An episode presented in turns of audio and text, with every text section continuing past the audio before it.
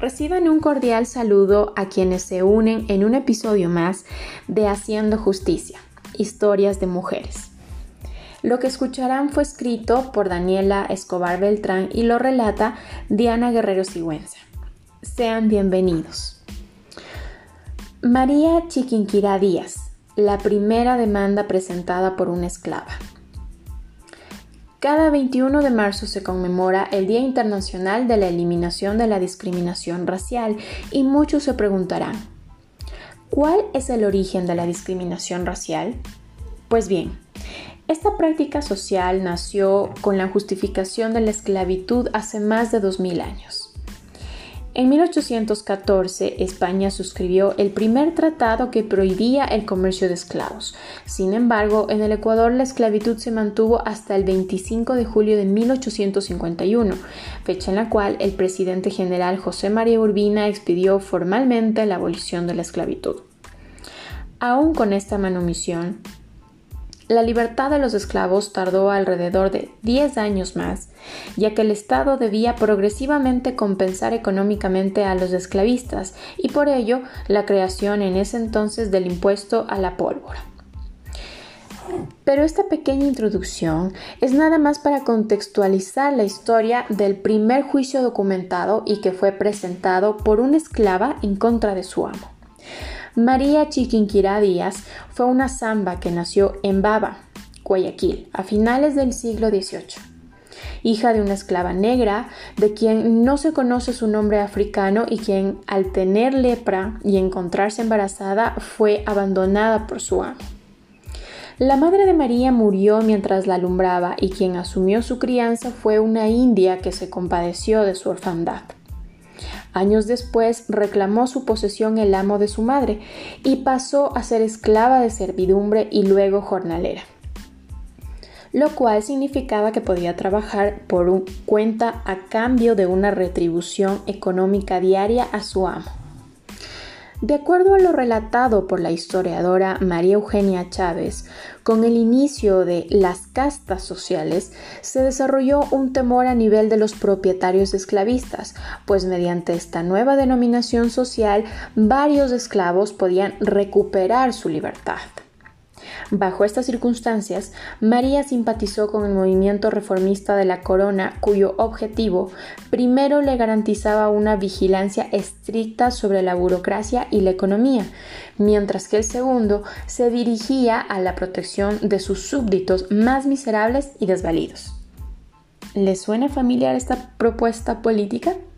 Bueno, en torno a estos discursos que avivaban las ansias de libertad y como una manera de reforzar la esclavitud sobre María, su amo tomó posesión de su única hija y la retuvo como esclava de servidumbre en su casa. La tristeza de María no podía anteponerse ante los deseos de su amo. Para él, su hija había heredado la esclavitud y para María, su hija era libre, como ella tras haber nacido del vientre de una mujer esclava desamparada. En aquellos momentos, los esclavos se definían como muertos civiles, por tanto no podían exigir ningún derecho. Esto se traducía a que no existía control sobre los abusos que recibían. En el caso de las mujeres, la violencia sexual era muy frecuente y al no ser libres no podían solicitar el respeto de su derecho al honor concepto que partió sobre aspectos de respeto, pudor y sexualidad hacia la mujer. Por este motivo y tras conocer sobre el maltrato que sufría su hija, decidieron huir a Guayaquil, donde presentaron una demanda en contra de su amo ante los tribunales coloniales. Solicitaron firmemente se reconozca su libertad y la de su hija, la estrategia planteada por María y que fue expuesta a través de un escribano fue que por cuanto su nacimiento se produjo mientras su madre se encontraba abandonada, de acuerdo a las leyes su amo no podía reclamar ninguna posesión sobre ella ni de su hija y por tanto, al tener la calidad de libertad, exigía se reconozca su honor y el de su hija sobre el agravio recibido de su amo. El juicio duró cuatro años, tiempo en el cual María presentó varias pruebas y testimonios de personas con quienes lograría después construir una red de apoyo. En el transcurso del proceso judicial, el asesor del juez les permitió legalmente litigar fuera de los dominios de su amo. No obstante, la decisión final del Tribunal de la Gobernación fue negar la demanda, lo que obligó a María a apelar ante los fueros de la Real Audiencia de Quito. Lamentablemente, luego de esto no se conoce mucho. Se sabe que María falleció sin que su proceso culminara. Se presume que jamás se emitió una sentencia y el juicio fue olvidado en la burocracia judicial. Sin embargo, al haber sido autorizada a impulsar su juicio en independencia de su amo, pudo vivir junto a su familia una libertad, al menos de hecho. Gracias a la valentía de estas mujeres como María Chiquinquirá Díaz, han sido visibilizados varios tipos de vulneraciones de los derechos de las mujeres.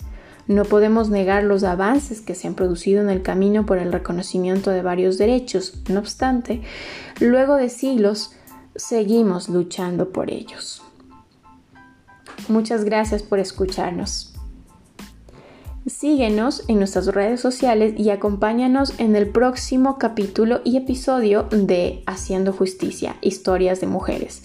Este episodio fue escrito por Daniel Escobar Beltrán y en la voz de Diana Guerrero Sigüenza. Un gusto.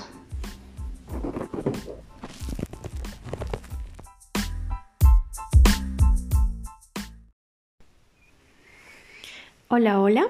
Bienvenidos a un capítulo más de Haciendo Justicia, Historias de Mujeres. Esta vez escucharán un texto escrito por Daniela Escobar Beltrán y lo relata Diana Guerrero Sigüenza. Talía Álvarez y Janet Peña. La batalla interminable en contra de la discriminación. Muchos recordarán que hace menos de dos años la Corte Constitucional del Ecuador aceptó la unión civil entre personas del mismo sexo.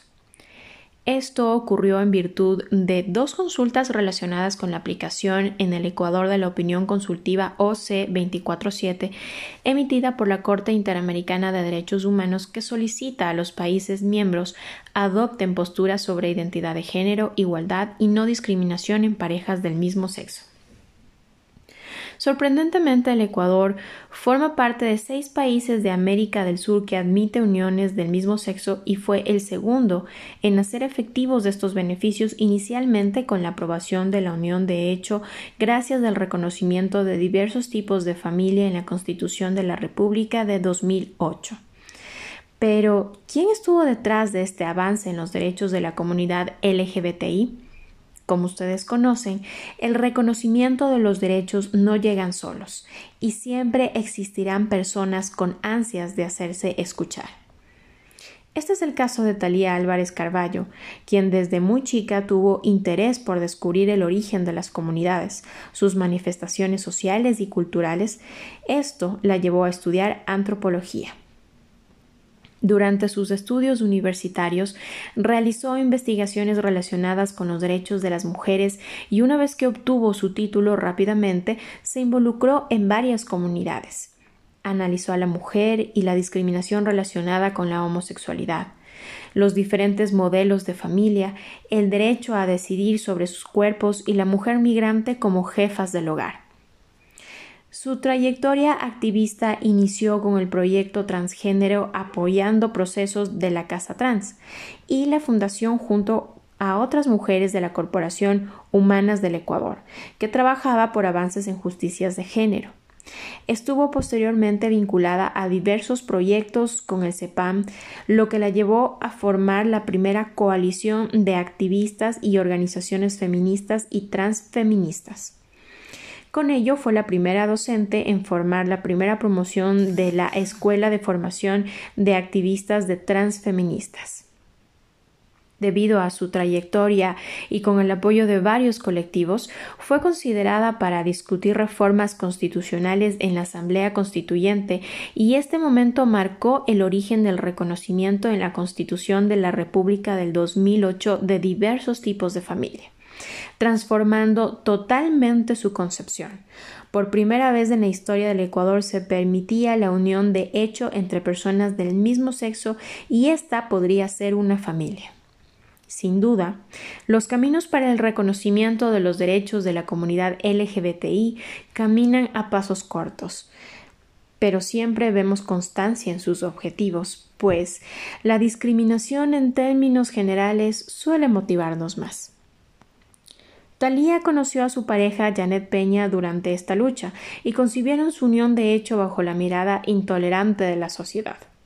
Tres años y diez meses duró esta unión ya que Talía padeció de un cáncer fulminante. Como bien mencionó Judith Battle, el matrimonio debe ser abierto a cualquier pareja de adultos que quiera entrar en ese contrato, sin fijarse en su orientación sexual. Es un asunto de igualdad de derechos civiles. Aún con los avances de la nueva Constitución del Ecuador, el Estado continúa ejecutando actos discriminatorios en contra de la comunidad LGBTI. Tras la muerte de Talía, Janet solicitó la pensión del Montepío y cesantía, trámite que pasó por varios obstáculos ya que bajo la concepción del IES en ese entonces era totalmente inadmisible que una pareja del mismo sexo pueda acceder a este derecho. Finalmente, y luego de varios años, este beneficio le fue concedido en el 2011, bajo los titulares de prensa Discriminación a yo lesbiana al inicio de trámite. Ecuador reconoce la pensión de viudedad a una lesbiana. IES entregará por primera vez una pensión a lesbiana por muerte de su pareja, entre otros. No hace falta comentar esto.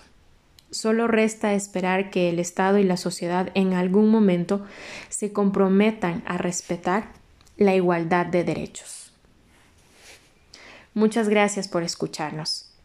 No te pierdas los siguientes capítulos de Haciendo Justicia, Historias de Mujeres y revisa más de nuestro contenido en todas nuestras redes sociales. Gracias por acompañarnos.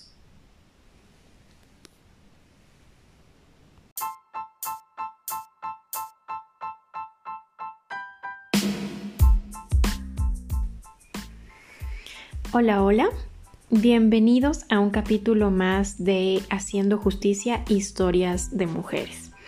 Esta vez escucharán un texto escrito por Daniela Escobar Beltrán y lo relata Diana Guerrero Sigüenza.